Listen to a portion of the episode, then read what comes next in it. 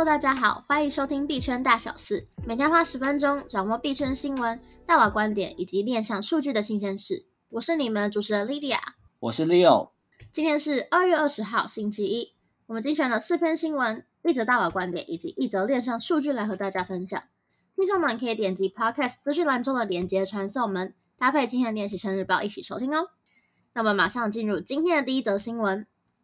元宇宙平台 The Sandbox 近日宣布与日本动画巨头东映株式会社以及 NFT 漫画平台 Minto 合作，未来将会把东映的代表性 IP 带入虚拟世界里面。东映制作的知名动画 IP 包含《七龙珠》、《灌篮高手》、《航海王》和《美少女战士》等等。近期上映的《灌篮高手》电影《The First Slam Dunk》更是直接空降台湾影史日本电影票房 Top Ten 的第二名，紧追在《鬼灭之刃：无限列车》的票房王位之后哦。那补充一下，刚刚新闻中提到的 IP，到底什么是 IP 呢？IP 为 Intellectual Property，也就是智慧财产权、知识产权的缩写。在游戏产业中，通常只取得了文学、影视、热门游戏里的授权，用里面的内容元素所制成的游戏产品。回到这则新闻，东映执行董事小原智士表示，终于搭上近年兴起的元宇宙概念了。我们东印已经准备好扬帆，驶向这片新的海洋。很荣幸能够跟 The Sandbox 合作。我相信我们一起组成的舰队一定能够发现新的大陆，还有新的航线，成为未来数年引领娱乐产业的指南针。接着要看到的是，去年的五月，公链 Terra 的稳定币 UST 与姐妹币 Luna 的崩盘，造成无数人的损失。近日，美国证券交易委员会就在二月十六号的时候，对 Terraform Labs 以及创办人 Do Kwon 提起民事诉讼，指控被告违反了证券法和交易法的注册和反诈欺规定。SEC 在向纽约南区联邦地方法院提起的诉状里面，指出 Terraform Labs 和 Do Kwon 透过贩售未经注册的加密货币证券，获得了数十亿美元的资金。其中包含 M Assets 一种基于证券的交换交易，以及被称为算法稳定币的加密货币证券 Terra USD。那跟大家补充一下，刚刚提到的交换交易 Swap Transaction 又称为掉期交易，是一种衍生性金融商品，意思是双方约定好在未来的某个时间相互交换某种资产的交易形式，通常只交割现金流的净值。SEC 进步指控。Terra 还有 Do Kwon 还向投资者提供其他的方式，例如加密证券 Mir 还有 Luna，让他们把资金投入所谓的加密货币帝国，并且一再声称这些代币会升值。SEC 也称 Terra 还有 Do Kwon 利用公关活动来宣传自家公司的误导性声明。据了解，他们支付给知名的 KOL 在社交媒体上宣传 Terra，并聘请纽约一家著名的公关公司来吸引投资者。所以结论就是，SEC 觉得 Terra 提供的多种投资管道，刚刚提到的 N Asset 算法稳定币 UST，还有 Mir，还有 Luna，都是未注册的证券，违反了证券法。另一方面，SEC 也认为 Terra 的宣传包装手法做得太夸张了，有诈欺之嫌。紧接着，也是一则跟 DOKON 相关的消息。根据彭博社的报道，美国证券交易委员会指出，Terraform Labs 跟 Do Kwon 早就将一万多枚的比特币存放在一个冷钱包内。自从去年五月 Terra 崩盘事件之后，开始定期将冷钱包内的比特币转移到一间瑞士的银行，并且将比特币转换成现金。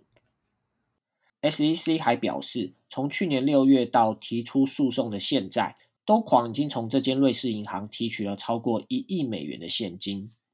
所以这一大笔放在冷钱包里面的钱，可以理解为 Do Kwon 的逃亡资金。已经被国际刑警组织发出红色通缉令的 Do Kwon，目前下落不明。最后一次出现 Do Kwon 行踪的消息是在去年的十二月十三日，当时韩国检调指出 Do Kwon 仍在塞尔维亚。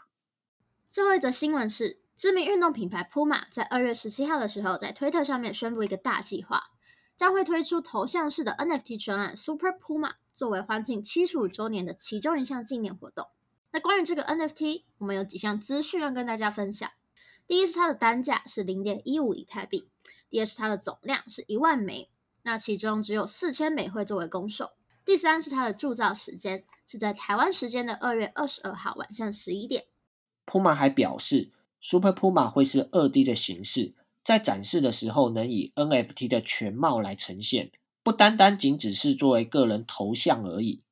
顺带一提，所有 Nitro 系列的持有者都将会获得 Super Puma 的空投。Nitro 是 Puma 去年八月在以太坊上推出的 NFT 专案，总量为四千枚，目前的地板价为零点四五以太币。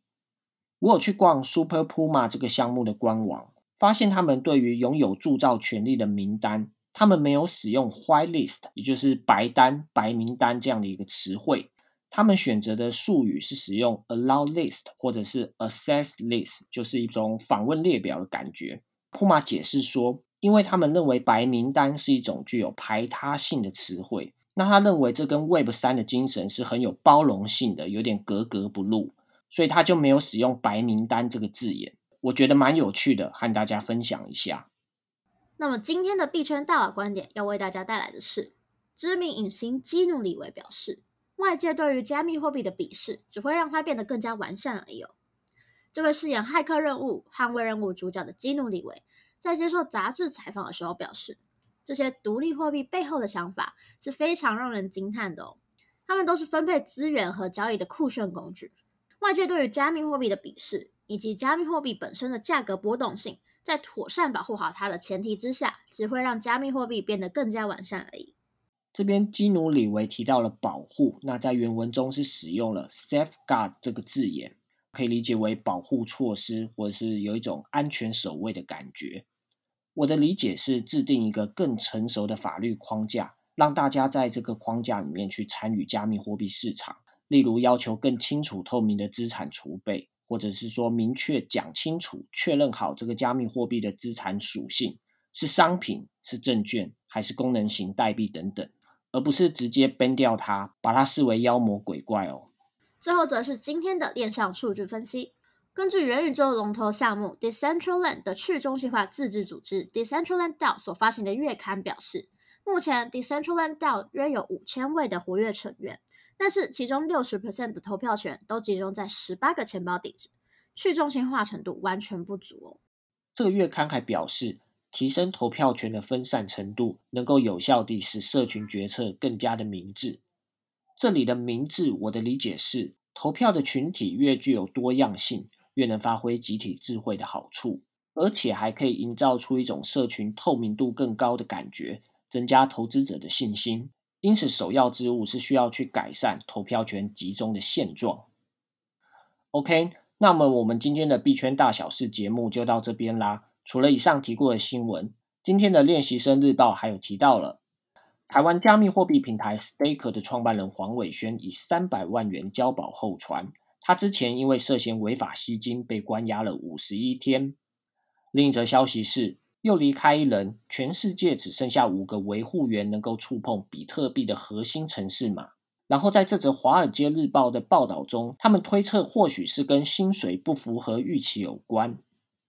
大家可以点击资讯栏的练习生 Training 的网站连接，观看其他精彩新闻、观点与数据。如果对节目有任何想法，都欢迎在 Apple Podcast 评论区留言，也别忘了给我们五星好评，或是进入资讯栏的 Discord 还有 Line 的社群，和大家一起及时互动哦。我是主持人 Leo，我是 Lydia，我们明天见，拜拜。拜。